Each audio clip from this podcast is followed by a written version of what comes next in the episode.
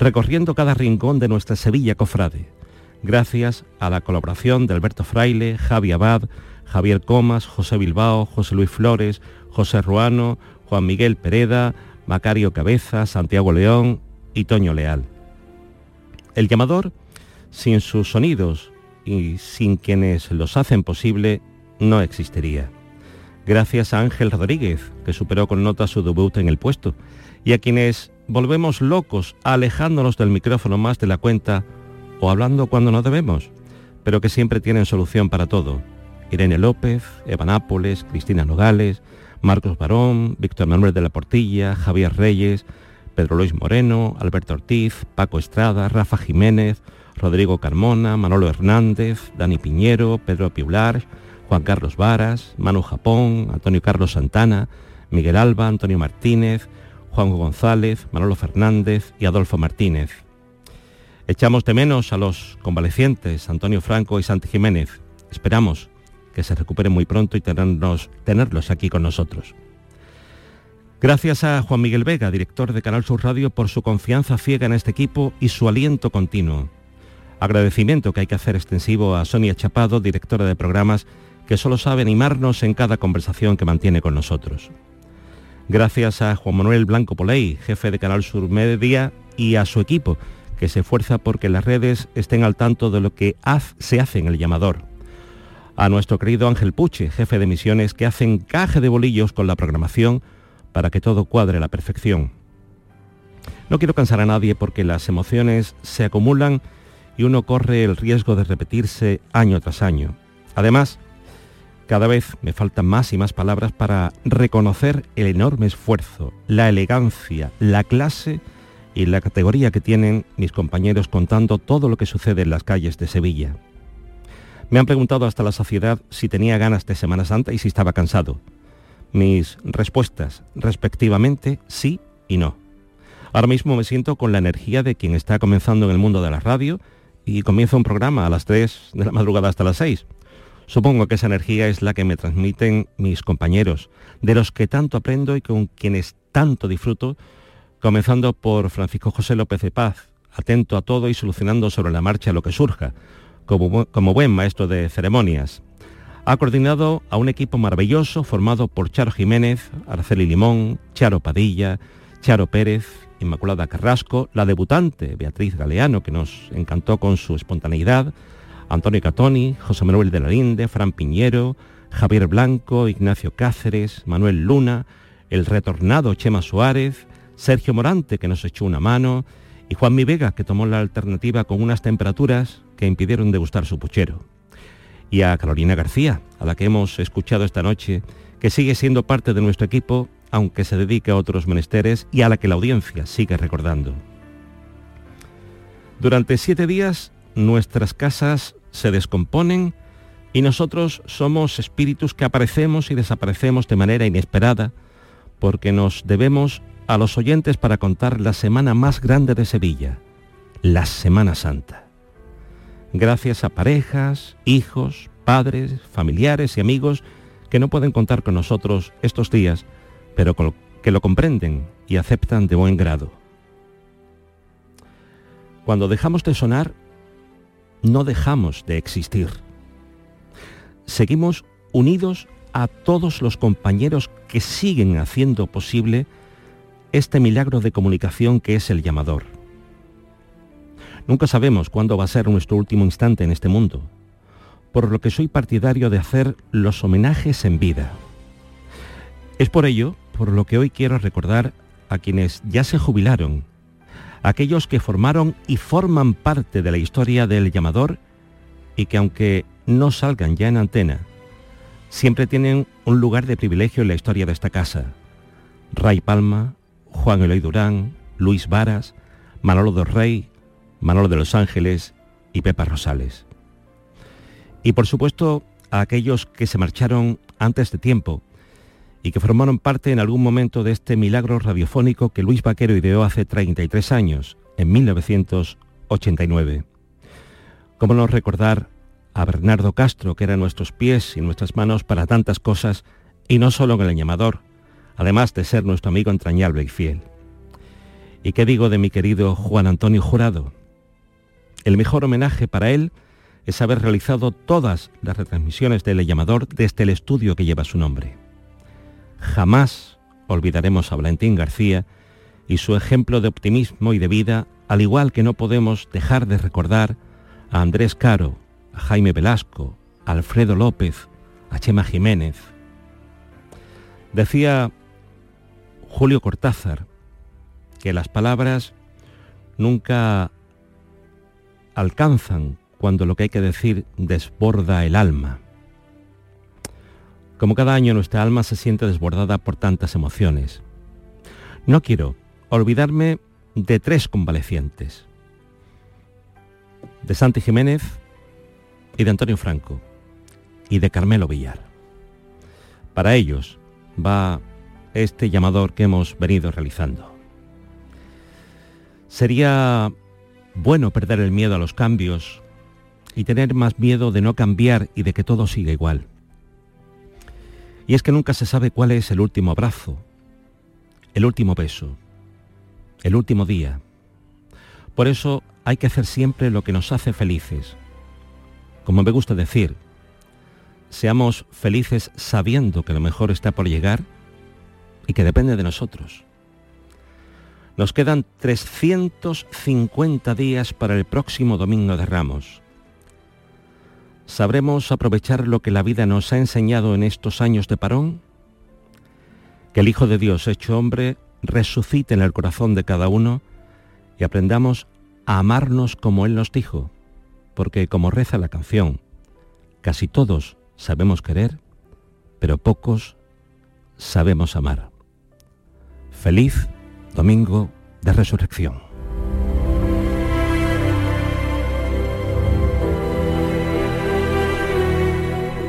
El llamador.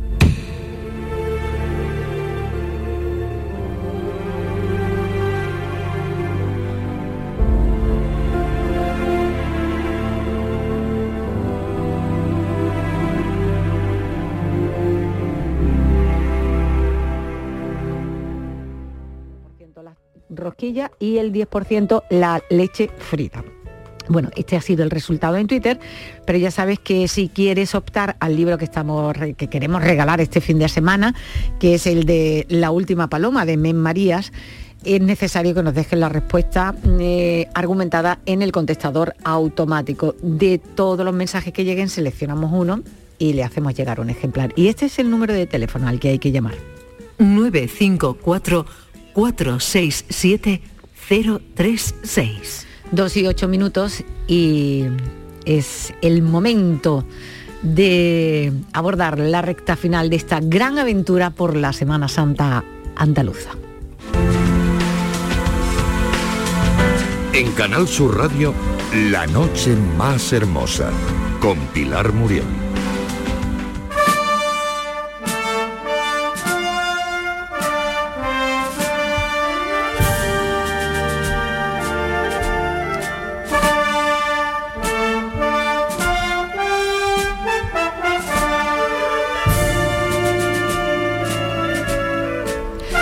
Manuel Chávez Nogales, insigne periodista y escritor hispalense, cuyos restos reposan en una tumba londinense sin lápida, decía, Sevilla es fundamentalmente religiosa, profundamente mística. En todos sus aspectos ofrece de manera invariable la cifra de su sentido oriental y la Semana Santa es cuando más poderosamente acusa ese predominio que en su alma ejerce lo sobrenatural. Esta es la última provincia de la que se destacarán algunos de sus aspectos más desconocidos o populares de la Semana Santa de Sevilla.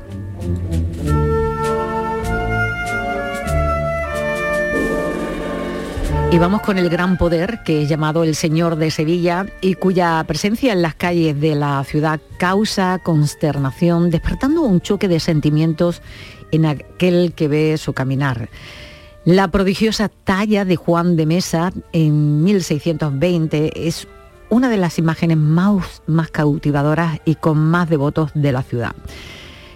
Jesús, ¿qué representa esta imagen para muchos de los sevillanos? Bueno, representa precisamente la solemnidad, el recogimiento y de alguna manera el centro, el cenit de la Semana Santa. Hay que decir que es como el momento en el cual todas las personas que lo ven sienten eh, junto con esa imagen el resto tanto de los momentos anteriores como posteriores a toda esa liturgia que tiene la procesión y el resto de procesiones de Sevilla. La verdad que ese, caminar mm, casi como si fueran a pasos, eh, ese crujir de la madera, ese silencio en algunos casos por algunos de los lugares donde pasa, ese rezo de algunas de las personas que también lo hacen, el llanto de otras que incluso rompen cuando, cuando el paso se arría a su lado y se ve los rasgos más, más un poco más de cerca de, este Cristo. La verdad que son muchos detalles que se pueden destacar porque son muchísimas las personas que han descrito de centenares de maneras distintas el procesionar de esta imagen por Sevilla. Pero como todas ellas también tienen su leyenda. Y esta precisamente tiene que ver con un jugador de uno de los equipos de fútbol de la ciudad hispalense, del Sevilla Fútbol Club, de Juan Araujo. Y es que eh, también hay que eh, irse hasta, hasta una época en la cual este hombre tenía estaba pasando por una vicisitud difícil porque su hijo pues estaba enfermo y él, devoto precisamente de, esta, de esta imagen, pues le pedía continuamente por la sanación de su hijo. Sanación que no llegó, el hijo falleció. Y este hombre, de alguna manera, como reproche, como despecho, le dio la espalda. Y simplemente dijo que nunca lo volvería a ver y que solamente lo vería a ver cuando él, la talla, fuera a verlo a su casa. De esa manera sentenció. Y como suele pasar con algunas de las leyendas, no es bueno sentenciar de esa forma porque hay veces que los deseos o esas, o esas sentencias se convierten después, dan la vuelta y te llegan, te terminan llevando. Y es lo que le pasó precisamente a él. Porque cuenta la leyenda que eh, el procesionar de algunas de las imágenes pues, del Vía Crucis por Sevilla, por la ciudad de Sevilla, pues eh, eh, como se hace en otras muchas ciudades, durante algunos momentos hacen procesiones de Vía Crucis que tienen, que terminan, empiezan también en algunos barrios que no son el normal de la procesión de turno. Y cuenta la leyenda que precisamente en, en Nervión, en, el barrio de Nervión, es donde un año terminará procesionando este Cristo. Y que cayó una tromba de agua tremenda. Tanto es así que la única, el único lugar que se podía guardar era precisamente el taller de reparaciones que este hombre tenía por la altura que tenía de la puerta. Este hombre estaba dentro ese día que estaba cayendo esa tremenda eh, manta de agua. Cuando escuchó tres golpes en su puerta, este hombre dijo, ¿quién es? Y al otro lado una voz bronca dijo, el nazareno. Este hombre pues se puso de rodillas porque vio precisamente que ese deseo, bueno, esa, esa sentencia que había hecho años anteriores se había cumplido que esa imagen entraba dentro de su taller para protegerse de la lluvia. Bueno, como digo, es una leyenda, ya que en este caso el propio protagonista de la leyenda lo que habla precisamente es sí, ocurrió ese hecho, llovió ese día, pero él acompañaba a su padre precisamente para, bueno, acompañar a su vez a la imagen durante ese procesionar de Via Crucis, y lo que entró en ese taller no fue el paso de Cristo, sino fue el de palio. El de Cristo no pudo entrar porque las dimensiones del mismo se lo impedían. Pero mira, casi la leyenda tiene un poquito de germen, una ligera germen de realidad que de llegar a ser real, pues imagínate la historia tan cruel y bella a su vez que tiene que tenía en este caso ese Cristo.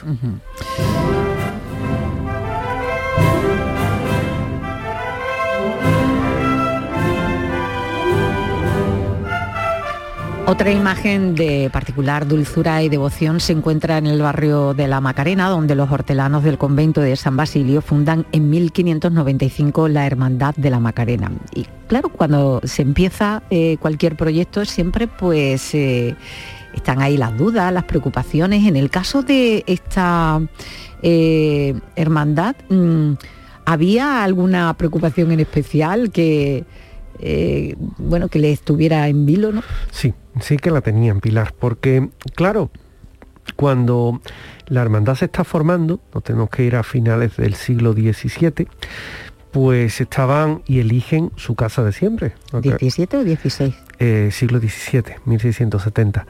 Eh, hay un momento en el que ellos mm, cogen eh, la hermandad, están directamente allí, cuando se trasladan, una cosa eh, es la fundación, que es 1595, otra cosa es el traslado en su ubicación Gracias por la aclaración. Que era porque 1600. estaba yo ahí No, no, no, no. Es su cosa porque eh, muchas veces mm, son cifras confusas, que si refundación, que si fundación, y te genera la duda. Yo por eso marco muy bien los, los de estos 1595 y luego 1670, que es cuando se trasladan a San Gil y es cuando ya tienen una trayectoria. Claro, ¿qué ocurre? Ellos lo hacen en, en la zona mm, que antiguamente en tiempos de Roma se llamaba la Huerta de Macario, de Macario viene Macarena. Es muy curioso. A mí la, el origen de los nombres me gusta mucho, pero la preocupación, Pilar. Claro, siendo un barrio tan popular, y teniendo las perspectivas que tenían, querían tener la imagen de una, una dolorosa que fuera en consonancia con lo que ellos pretendían. Y la verdad es que no encontraban la talla con la que procesionar que fuera de su agrado, sin buscar el- que fuera una posteriormente en el futuro una de las imágenes más señeras de la Semana Santa de Sevilla. Ellos simplemente buscaban una imagen. Bueno, pues paralelamente al Hospital de las Cinco Llagas, que está muy cerquita de la zona de San Gil, mm, prácticamente está a 50 metros, Mm. eh, un señor que iba camino de América, pues eh, tiene un, un brote, una enfermedad y fallece. Deja una maleta con los efectos personales y esa maleta durante un tiempo la tenía en custodia lo que era el hospital, no lo podían tocar.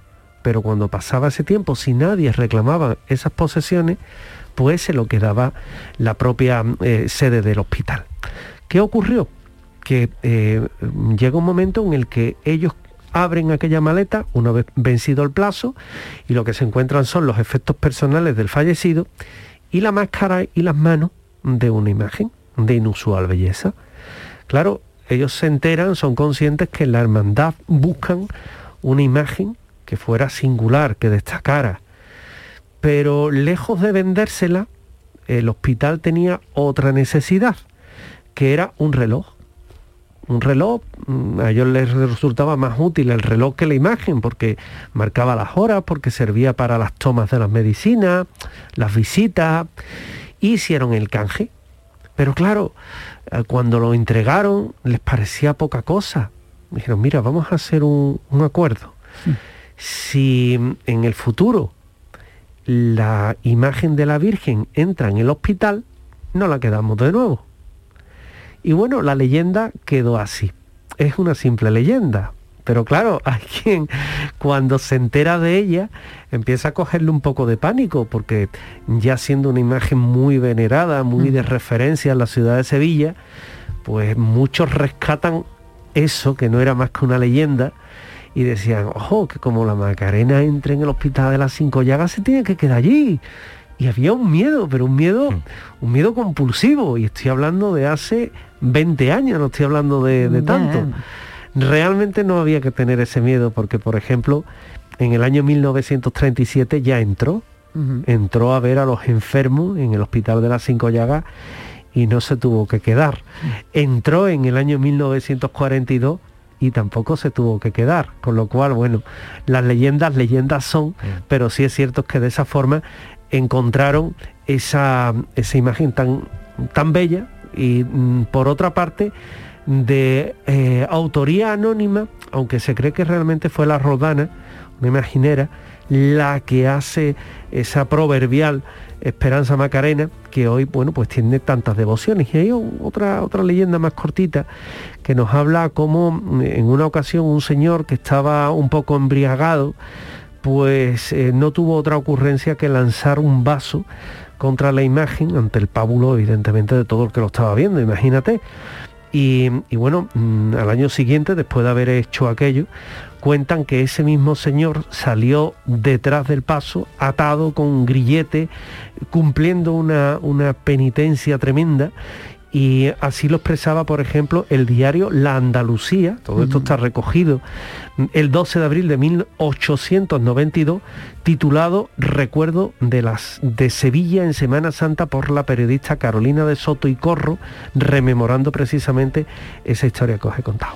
Abrimos un paréntesis para incluir eh, una escenificación muy curiosa que resulta especialmente llamativa en la localidad sevillana de Alcalá de Guadaira y me gustaría conocer algunos de los detalles de esa escenificación, Jesús. Sí, bueno, tiene que ver precisamente con uno de las hermandades que tiene uno de los recorridos más largos de la Semana Santa de allí, de esta población sevillana. Eh, cuando el, el Nazareno va cruzando a las claras del día, cuando el paso del Nazareno va cruzando el puente romano justo debajo del viaducto del tren del pan, justo en esa zona, pues aparecen soldados judíos, los cuales pues en la parte delantera y trasera del paso cierra sus lanzas y de esa forma lo que representan es el momento del prendimiento de Jesús de Nazaret y por lo tanto la vuelta hacia atrás se hace como si fuera un camino al Monte Calvario. Em, por supuesto hay una orden, la orden la da pues el que hace las veces de capitán de esos judíos y a partir de ahí, desde ahí hasta el final del recorrido, van esos soldados acompañando a la imagen.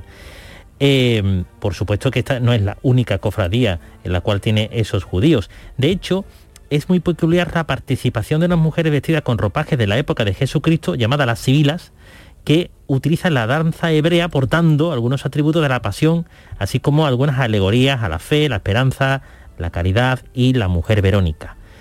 Otro aspecto más es que en, esa misma, en ese mismo recorrido la cofradía pues realiza una serie de vuelos de, de la bandera, que es algo también muy destacable en la ciudad de, de Alcalá de Guadaira, y eh, eso lo hacen momentos antes de la salida en la procesión.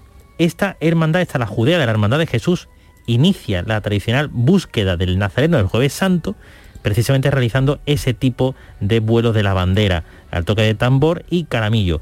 Esos mismos salen a su vez por la noche, en de la madrugada, encabezando la procesión de este nazareno. Con lo cual, los judíos salen dos veces al día, en medio hay una especie de danza con mujeres y digamos que esa tradición de los judíos y los hebreos es una de las que más se han perpetuado en esta ciudad de Alcalá de Guadaira. Bueno, ya que hemos conocido esa escenificación, eh, cerramos el paréntesis para volver a la capital, donde nos encontramos muchos detalles que destacan y uno de ellos tiene que ver con la Hermandad de Santa Marta y la primera que procesionó con una rosa bajo la mano de su Cristo.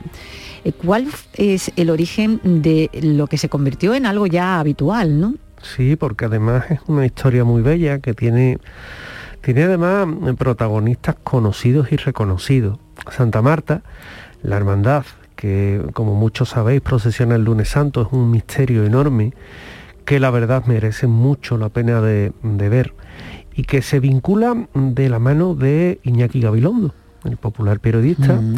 que bueno, fue durante mucho tiempo un director de Radio Sevilla y su primera esposa era sevillana, la segunda esposa también, mm. pero eh, Iñaki pues mm, tuvo el, problema, el problema grave con su primera esposa que, enfermó, enfermó de una enfermedad grave y él, bueno, pues pidió de una forma anónima que en los pasos de Virgen de las hermandades eh, colocaran una flor eh, pidiendo simplemente era una oración muda por lo que era el restablecimiento de, la salud de su esposa. Cuando, claro, cuando llega la hermandad de Santa Marta, el problema es que solo tiene un paso. Y, no sabían dónde ubicarlo y, mucho menos que ellos lo que llevan es un monte de lirio y el misterio. Claro, al hermano mayor se le ocurrió pues ponerlo justamente en la vertical de la mano del Cristo. Es una piedad eh, de una belleza extrema y justamente debajo de la mano fueron a colocar la rosa y procesionó de aquella forma. Claro, por aquel, por aquel entonces no había ni, redes sociales, ni había ni falta casilla, pero sí es verdad que estaban los cazadores de fotos, que eso siempre ha existido. Además, hay personas que tienen un sentido estético para la fotografía que es eh, alucinante. A mí la verdad es que son de esas imágenes que te marcan. Y hay un momento en el que eh, aquella imagen del Cristo procesionando justamente debajo eh, aquella, aquella rosa llama la atención. Oye, ¿por qué será? ¿Rosa o clavelera? Rosa. Rosa. Empiezan a, eh, empiezan a preguntar si por qué, por qué eso. Ya empezaron las leyendas. No, es que cuando a Cristo lo descendieron de la cruz, le cayó la sangre y debajo brotó un rosano. Ya, mm. ya empezaban ahí las leyendas. Pero no, la verdad es que eh, bueno, fue mm, una petición de fue una petición del propio Iñaki que el presidente por aquel entonces, el, hermano mayor de la hermandad, Manuel Otero Luna, junto con el que era por aquel entonces Prioste, pues pensaron el sitio mejor que debía, que debía ser. Bueno, años después, aquello fue un, boom porque no se entendía y sin embargo fue un detalle muy bonito, gustó mucho. ¿Qué ocurre? Que años después eh, el propio Iñaki Gabilondo se entera de aquella, de aquella historia que está relacionada con él. Y lo más curioso es que aquel detalle, que fue un detalle de buen gusto, pues eh, se hizo tan popular que todos los años la hermandad empezó a procesionar con una rosa debajo de la mano, en la vertical de la mano del Cristo. Y a esa rosa, aquí en Sevilla, se le conoce como la rosa de Iñaki. La rosa de Iñaki en honor a Iñaki Gabilondo, que más bien fue por, por esa petición piadosa que hizo por, por su esposa. Pasaron los años, el propio Antonio Burgos también llega a publicar la historia y, lo, que, y lo que era y, lo que supuso. Y algo más interesante, que es que la hermandad mantuvo esa tradición y hoy día, cuando se eh, recoge la hermandad, quitan esa rosa y se la llevan el hermano mayor junto con otros hermanos a aquel hermano de la hermandad que está más enfermo. Mm. Un poco en señal precisamente de la petición por el restablecimiento. La de, en la petición. Exactamente, de su salud. Con lo cual, fíjate, una historia que es real, que la tenemos ahí entre ese impresionante misterio de Ortega Bru y que sin embargo lo que nos habla es de esas costumbres que son reales y que surgen de hermandades tan hermosas como esta. Lo que es real es que en Sevilla ha habido muy buenos imagineros personas con esa especial sensibilidad artística que hace que quede plasmado sobre la madera lo imposible en forma de talla. Y uno de ellos es Juan Martínez Montañez. ¿Hay alguna anécdota curiosa que, fuera interesante de destacar, Jesús? Sí, sí, hay una anécdota bastante curiosa y tiene que ver precisamente con la belleza de sus imágenes y, la impresión eh, que le daba uno cuando las ve y las veía en el pasado por la extrema eh, calidad en los detalles de las mismas. aunque era un escultor barroco, siempre tenía pues esa mano para, esas manos para poder plasmar cada uno de los detalles en estas imágenes. No en vano, a él se le atribuye en 1635 el busto de Felipe IV en barro y junto con un retrato ecuestre de sevillano Diego Velázquez, todo esto sirvió para que la obra de Pietro Traca del asado de rey que hoy encontramos en la Plaza Oriente pues le sirviera de inspiración. Algunos lo apodaron a este escultor el dios de la madera, por lo magníficamente bien que trabajaba este material para hacer esas imágenes tan prodigiosas que, como digo, pues se pueden ver por algunas Semanas Santas repartidas por muchos rincones. Lamentablemente este hombre falleció. Falleció en Sevilla víctima de un brote de peste el 18 de junio de 1649 cuando cuentan los relatos que algunas personas lo vieron junto al carro de las víctimas que llevaban a esos cadáveres hasta la fosa común de lo que hoy es el conocido como Hospital de las Cinco Llagas, en este caso el Parlamento de Andalucía. Precisamente cuando entrega a la hermandad de este nazareno a la hermandad de la Pasión, eh, este hombre después le gustaba recorrer las calles de Sevilla en los años posteriores para intentar buscarla y en algunos casos cuentan algunos que él decía solo le falta hablar por la mm. gran cantidad de detalles que tenía como como ocurriría también con aquella historia a la cual se le atribuye a Miguel Ángel Buonarroti cuando esculpió el Moisés y una vez terminado dijo, habla, que era lo único que le faltaba. Y esta historia curiosa tiene que ver precisamente con un arzobispo de Sevilla, Antonio de Spuig y Dameto, que se acerca un día a este señor, lo empieza a mirar y dice, observa un fallo imagínate la cara de los demás hermanos de la hermandad mirándose atónito como diciendo, pero este, este hombre, está contando? me está contando? Tenía algo así en su cabeza, claro, el resto no se atrevió ni siquiera a abrir la boca. Y yo creo más bien que, impresionado un poco por las caras de los que estaban alrededor, imagino que este hombre dio marcha atrás y lo que dijo fue, le advierto la falta de respiración.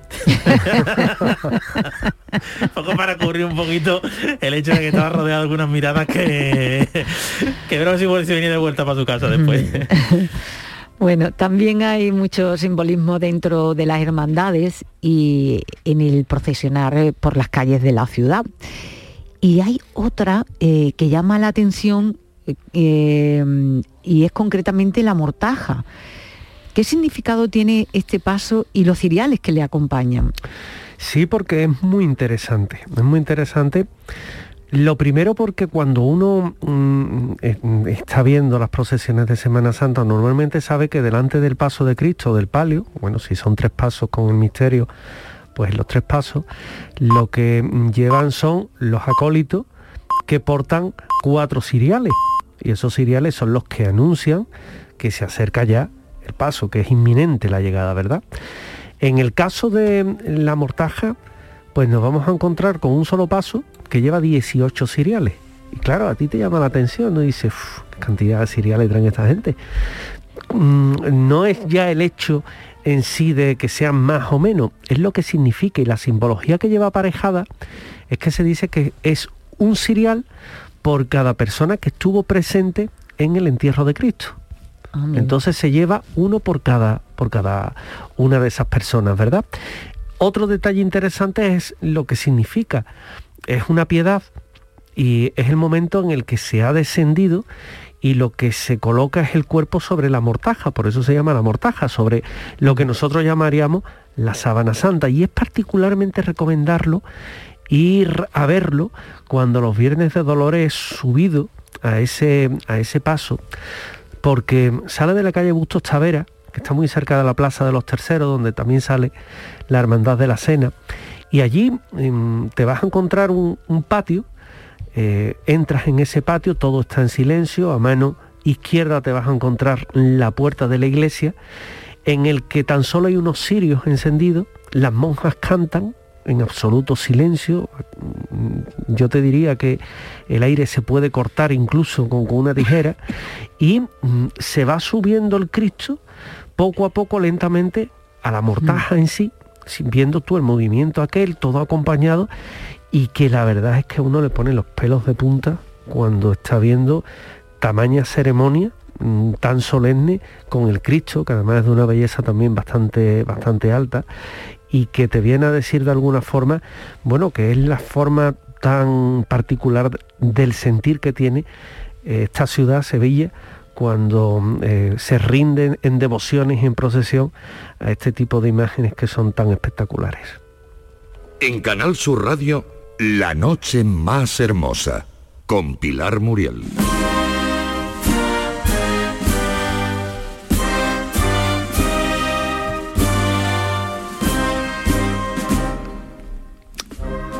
También se dan milagros y hechos portentosos ocurridos en torno a las imágenes de determinadas hermandades y que además encontramos en la historia.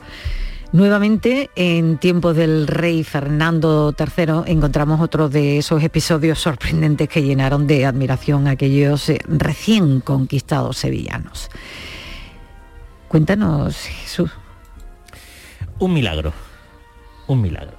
Bueno, nuevamente entramos en tiempos del rey Fernando III. Eh, nos encontramos otro episodio sorprendente que mm, cuando os lo cuente, bien puede haber salido de un chiste de. esto de. Un chiste. Mm, a ver, ¿cómo lo diría yo? ¿Paco Gandía? No, no, no, no. Más bien. Un chiste un poquito de, humor negro. De Eugenio. Más o menos, sí. Fijaos, detalle.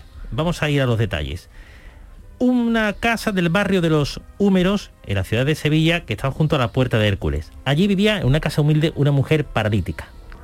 Estaba en su cama, prostrada, no se podía mover, cuando de repente ve que de la parte de la derecha de su pared caen unos ladrillos.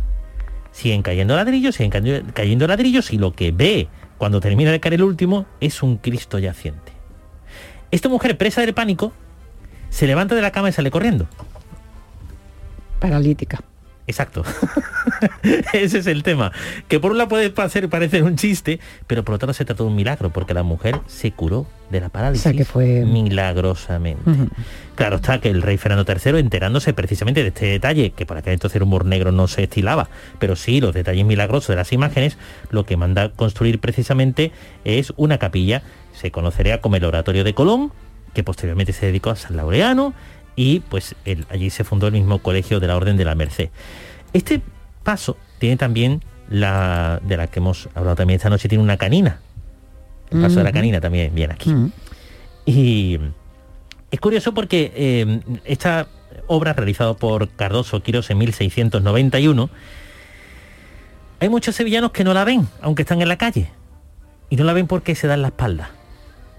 O sea, cuando pasa, están puestos de espalda. Es una tradición la cual lo que quiere decir claramente como símbolo es que no quieren mirar a la muerte. Y sin embargo, el propio paso en sí tiene muchísima simbología. De hecho, una de las de los esqueletos que está pues sentado, meditabundo, sentado sobre la boda del mundo, y al lado hay precisamente pues eh, eso, pues un, un, dragón que simboliza pues el pecado original. Y lo que quiere decir eso es no solamente el hecho de esperar o quedarse esperando la muerte porque Jesús de Nazaret no falleció y de ahí que siga esperando eternamente, sino también lo que hemos dicho como la victoria de, en este caso del propio Jesús de Nazaret a la muerte, alguien que está por encima de todos y sin embargo Jesús de Nazaret está incluso por encima de algo que a todos nosotros tiene que ocurrir tarde o temprano.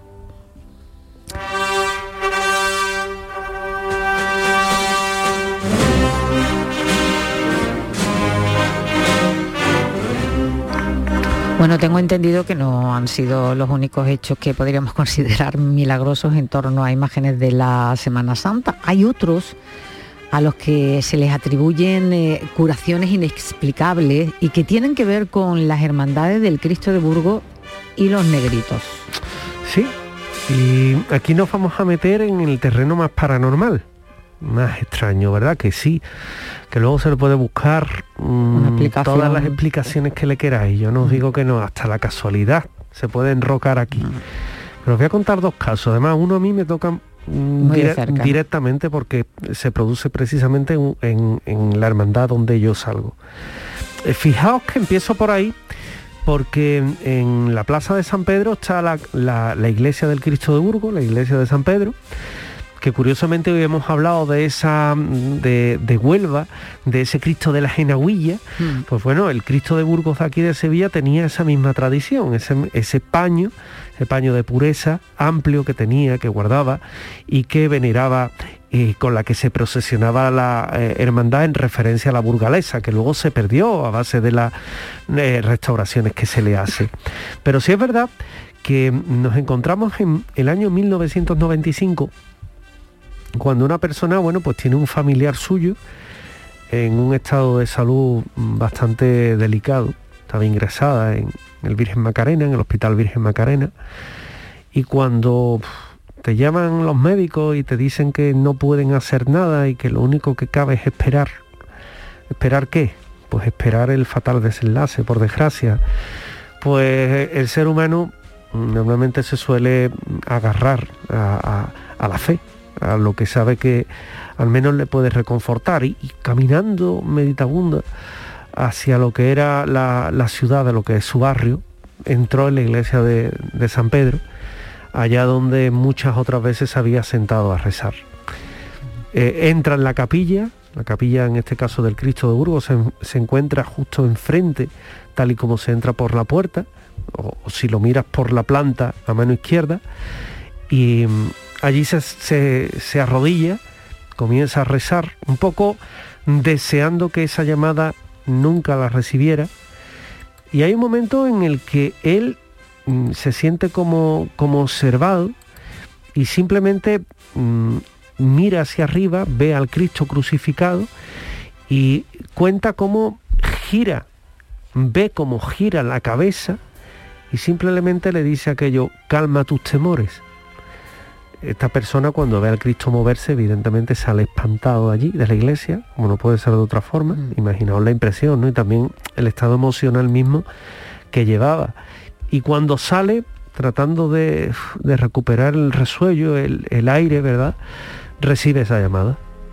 mm, ve el teléfono, el familiar dice, ya está, ya me van a decir que ha fallecido, que ha fallecido mi familiar. Y sin embargo lo que le dicen es todo lo contrario, que inexplicablemente, ni los médicos sabían por qué, pues había experimentado una recuperación eh, milagrosa, exagerada, y que no solo estaba consciente, sino que mm, los médicos ahora lo que le daban era un pronóstico bastante mejor. Y tuvo tanta mejoría que, bueno, eh, semanas después llegan incluso a darle el alta. Mm. Con lo cual, ahí dejo una primera historia, pero la enlazo con una segunda que es muy similar, con el Cristo de la Fundación, de los Negritos, que sale en este caso de la calle Recaredo y que también es un crucificado, crucificado la Virgen de los Ángeles tiene un manto que es proverbial. Nos vamos al año 1999, a noviembre. Ana, que es nuestra testigo, pues le viene a ocurrir lo mismo. Una persona muy cercana que está en un estado ya en las últimas y acude a la iglesia a rezar. Y hay un momento en el que siento una voz que le dice, Ana, Ana, ¿por qué lloras? Alza la voz y allí ella decía que estaba el Cristo mirándola con los ojos abiertos, hablándole. Ella nuevamente mm, huye despavorida de la iglesia cuando llega a su casa, pues nuevamente llamada de teléfono diciéndole que su familiar pues había recuperado también y había recuperado la salud de una forma milagrosa. Mm. Hay que deciros ante esto, que puede ser la sugestión. Sí, tú te puedes sugestionar y creer que la imagen te está hablando, pero luego la llamada y la recuperación que va aparejada con un mensaje, en este caso de calma o de sosiego, ya son más difíciles de explicar. Evidentemente.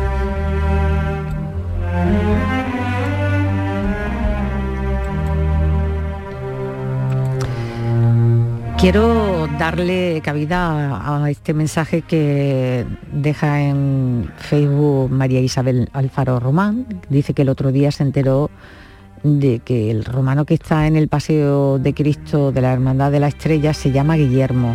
El de la Esperanza de Triana sabe que se le llama Rafael y al caballo Calamar. ¿Sabéis si hay más figuras de romanos que se le haya puesto un nombre? Mm, yo ahora mismo lo desconozco particularmente. Mm. Sé que cuando un imaginero está haciendo una imagen le pone un nombre. Sí, ¿no? Siempre, ¿no? Porque eh, tienen ese vínculo, ¿no? Luego lo que pasa es que no suele trascender. Pero bueno, mira, será una buena... Eh, referencia, Una buena referencia para buscar esos nombres en esas imágenes. A no ser que haya alguna bromilla de por medio. Eh, también, claro. bueno, uno de, los de mis recuerdos de la infancia grabados a fuego es cuando mi madre nos levantaba muy temprano para ver a los armados de la Macarena, pero es que era impresionante, que incluso éramos, eh, íbamos cinco y embarazada ella, súper temprano. Era, vamos, que cada vez que me acuerdo digo, yo era esta mujer, ¿cómo, cómo, cómo se, armaba de valor para llevarnos a los cinco, ¿no? Y bueno, eh, ¿Es la única centuria que, ha tenido la Semana Santa de Sevilla, Jesús? No, no, no, no es la única, ni, tampoco es la que tiene, porque hablábamos antes del Santo Entierro y resulta que tiene una, unos soldados, cuenta con un cortejo de soldados que precisamente sus ropajes fueron comprados a, a una producción de una película de romanos. Y, los tienen todavía y salen allí. Pero quizá lo más espectaculares por la cantidad y por la calidad de detalles son los armaos de la Macarena. Porque esos trajes de romano que se realizaron eh, por parte del mítico Juan Manuel Ruiz Ojeda, plumas de avestruz, eh, bueno, todo tipo de detalles, todo lujo de detalles de estos armaos de la centuria romana, no fue la única que existió tampoco en, en la ciudad de Sevilla. Existieron otras, por ejemplo, la Hermandad de Montserrat, debieron dejar de procesionar porque el atuendo de, los romanos no se correspondía o no era muy riguroso con los acontecimientos que ocurrieron en el Monte Golgota y de ahí que lo descartaran. También la de la, Hermandad de las Cigarreras tuvo una particular centuria que duró desde el año 1876 al año 1882, pero un cambio en las reglas de la hermandad aconsejaron disolver esta centuria. Eh, esta hermandad que ha visto cambiar al Señor de la Columna en varias ocasiones y en muchos casos no se comprende bien el actual que tiene eh, obra de Francisco Buiza, tallado en 1974. En la carretería, durante 1677 y 78, figuró un, en el, en el cortejo procesional una compañía de soldados romanos, pero fue tan efímero como fugaz, o sea, solamente un año le duró esa, esas centurias romanas. También hermandades como San Benito, la Sagrada Mortaja o la Amargura o la Trinidad también quisieron tener soldados armados, pero esa idea no, no caló mucho. Y bueno, pues volviendo a esos armados, eh, se, la primera vez que salieron fue en el año 1892 eh, Vicente, presidente Vicente de Sorolla, propone a la Hermandad de la, de la Macarena la creación de una centuria que acompañase al Señor y a partir de ahí pues se han hecho tan famosos como los que conocemos hoy en día que son los armados de la Macarena.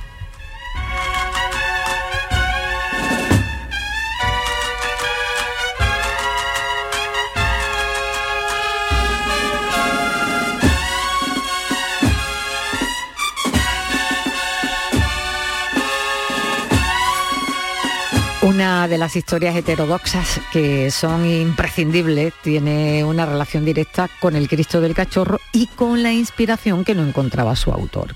¿Qué problema tuvo y, cómo lo resolvió José? Bueno, esta es una de mis historias preferidas de, de la Semana Santa, porque eh, muchas veces cuando nos paramos a hacer algo, sobre todo cuando estamos en un proceso creativo, eh, no nos damos cuenta realmente de lo importante que es la inspiración. Mm, yo creo que casi ningún proceso de esas características se puede hacer si, uno no está debidamente inspirado, ¿verdad? Y eso es lo que le ocurre precisamente a Francisco Antonio Ruiz Gijón en el año 1682. Él recibe un encargo, un encargo muy particular. Debes de hacer una hechura de un Cristo que represente justo el momento, el momento exacto, en el que muere, en el que expira. Y claro, él que estaba acostumbrado a hacer todo tipo de tallas, pues aquello era un, pedido que le hacían que casi casi no sabía ni, ni, cómo encararlo, por lo que suponía, por lo que implicaba. Mm, hoy cuando se ve al Cristo de, de la aspiración, pues eh, lo que está representando realmente es a Jesús de Nazaret en la cruz en su último momento de vida, en una escena de sufrimiento que estremece, mm, hay un poco de todo, hay bondad, eh, te, conmociona, eh, para colmo también hay sentimiento, hay emoción, es abrumador ver ese Cristo, pero claro, ¿cómo hacerlo? Ahí es donde entra un personaje muy particular, que en Triana conocían como el cachorro. Era un gitano que era el terror de los maridos de, la época, pero también era, bueno, pues mm, era bienvenido por algunas damas también de aquella misma época. Tenía sus enemigos, obviamente, porque aquellas visitas pues tenían un carácter erótico, sentimental, que obviamente a los maridos no le hacía mucha gracia. Y uno de ellos fue alertado. Le dijeron, debe de tener cuidado, porque el cachorro visita mucho tu casa. Entonces, mm, ten cuidado, no vaya a ser que haya una infidelidad por medio. Y aquel marido, pues una noche se para a esperar allí en la puerta de su casa, a ver un poco qué es lo que ocurría, si era real los comentarios, los rumores que habían en Sevilla, y efectivamente ve al cachorro, que era inconfundible y se va hacia él, navaja en mano y resuelve aquella disputa emocional, sentimental por las bravas. Vaya. Una puñalada que hace que este particular gitano caiga al suelo y mm, comienza a perder la vida. En ese momento, Gijón se encontraba cruzando el puente y ve un tumulto de personas. Como todo buen artista, llevaba un trozo de papel, un carboncillo, y cuando se abre hueco entre la gente y se asoma, ve allí tirado en el suelo a ese gitano que está con la mirada ya casi perdida, eh, exhalando eh, su último aliento, y él, sabedor que no podía hacer nada por devolverle la vida, se arrodilla y empieza a dibujar esa expresión. Inmediatamente fue al taller y comenzó a hacer, a tallar esa imagen. A tal punto que incluso eh, sabéis que cuando una persona fallece, la córnea se vuelve, en este caso, se le cambia el color, se pone mate. incluso eso llega a representar. Y cuando entrega el Cristo, pues en la hermandad quedan todos conmocionados por, la belleza y por, cómo había plasmado ese momento. Pero ahí no queda la cosa. Hay todavía mm, dos temas más que dilucidar en esta historia eterna de Sevilla. Primero, cuando procesiona por primera vez, bueno, no, primero, ¿por qué iba tanto a casa de aquella dama? Pues no era por ningún motivo erótico. ¿Ah, no? Este señor iba a ver a su hermana, mm. que ocultaba en este caso, pues que tenían esa hermandad, esa relación de hermanos, y mm. solía acudir a verla y pensaron, mal pensaron de la relación que tenían y que le costó la vida. Lo segundo, el apodo del cachorro. Cuando procesiona por primera vez, eh, justamente en Triana, todo el mundo quedan abrumados por la belleza del Cristo del Cachorro. Pero los gitanos que habían convivido con aquel que se llamaba el cachorro, hmm. como apodo, como alias, dijeron, mira, si se parece al cachorro. Y a partir de ese momento, al Cristo de la aspiración se le comienza a llamar como el Cristo del cachorro. Eh, un pequeño comentario que hace José Luis Pali y la guardia judía muy peculiar del Señor del Puente de Cedrón, muy bonita hermandad. Eh, una, un último apunte con respecto a la Semana Santa de Sevilla eh, y que destacamos porque lo encontramos en la ciudad. Mm, hay un templete de la Cruz del Campo que me gustaría saber por qué se erige en este emplazamiento lejos de lo que son los recorridos cofrades y qué relación tiene con la Semana Santa. Bueno, cualquiera podría pensar, ostras, una cruz ahí en medio de, la, de, una auto, de una avenida, esto que pinta aquí, ¿no? Claro, hay que retrotraerse a épocas tan antiguas como el siglo XIV para pensar que aquella, en aquella zona no estaba la avenida ni, estaba la, fábrica de la famosa cerveza, estaba solamente ese templete. Mm un templete que precisamente era un humilladero, una zona para pararse y rezar antes de la entrada de Sevilla. Bueno, pues este templete, que se supone que fue fundado por el arzobispo Gonzalo de Mena, pues que estaba vinculado a la imagen de Nuestra, Señora de los Ángeles, se piensa que está allí precisamente como, como punto importante para el paso de cofradías posteriores, que sí lo hicieron y pasaron precisamente por ese templete. Lo que tiene de curioso es que este, esta cruz está a la distancia de la casa de Pilatos de Sevilla, mm. justo a la distancia que se supone que estaba la casa de Pilatos allí en Jerusalén del monte Golgota. Esto es 997 metros. Se sabe que hoy en día hay algunos más porque se ha sufrido algunas variaciones este templete en la colocación de su sitio. Y es cierto que pasaban por allí las hermandades. Tanto es así que tuvo que ser precisamente un arzobispo el que, bueno, una cardenal, el niño el ladrón de Guevara, que dijera, no, no, la estación de penitencia se hace en esta parte de la orilla del río por la catedral y en la otra parte de la orilla del río se hace la iglesia de Santa Ana y nos olvidamos de ir tan lejos hasta el templete de la Cruz del Campo. Ya por lo tanto cayó en desuso a partir de esa época de 1604, cuando ya las, las procesiones, las imágenes no pasan por allí, sino un poquito más cerca. Pero mira, esa historia tiene esa relación con la Semana Santa.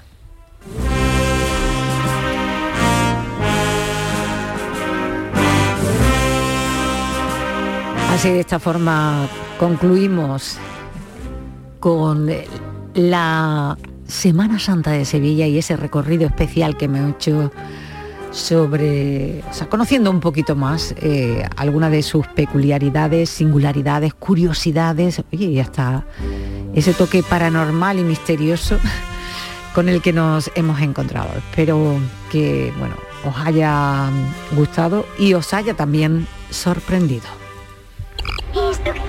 ¿Te has perdido algo de nuestra noche?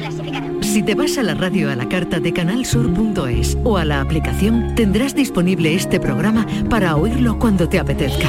También te lo puedes llevar o suscribirte para que se descargue automáticamente. Así lo podrás escuchar cuando quieras. La noche más hermosa en nuestra aplicación y en la radio a la carta de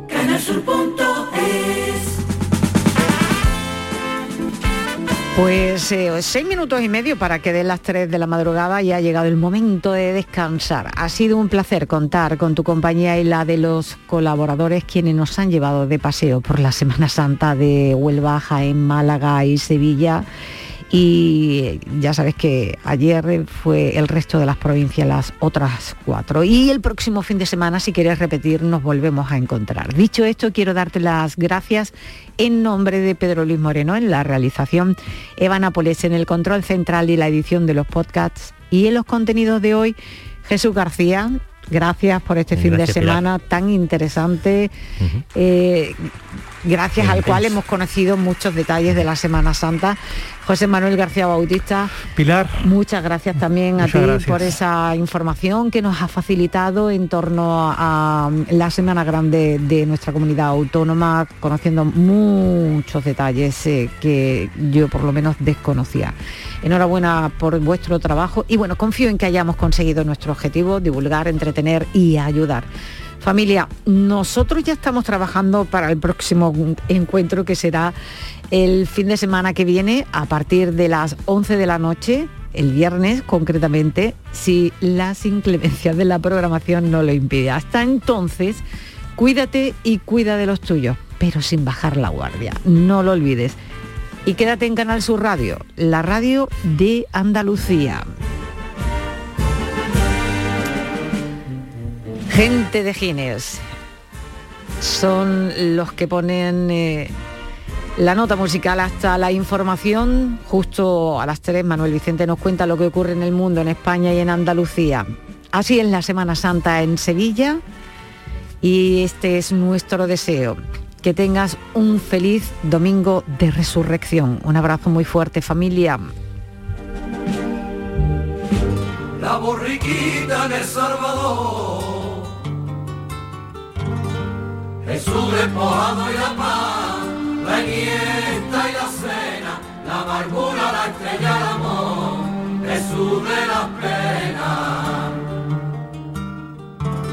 San Gonzalo y el beso de Judas, Santa Genoveva, la Cruz, las aguas, el museo, Santa Marta y las penas. Y cada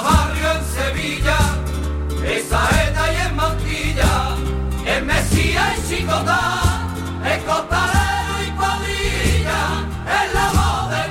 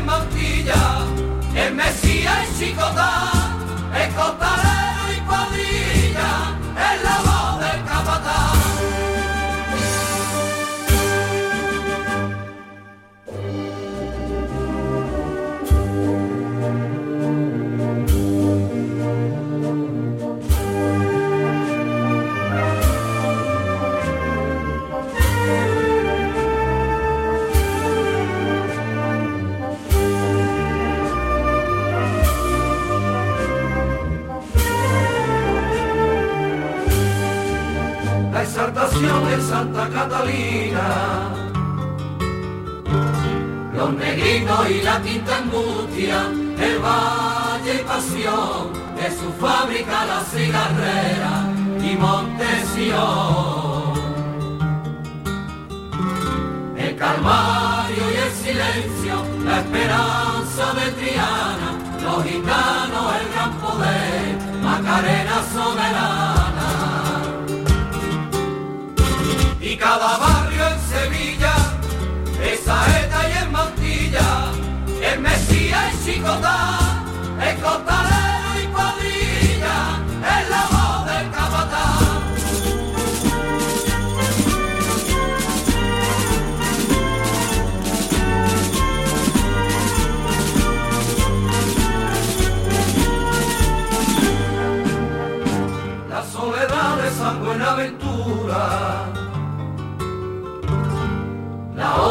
Machorro en el puente, la carretería, Monserrat la Sagrada Mortal y las tres caídas.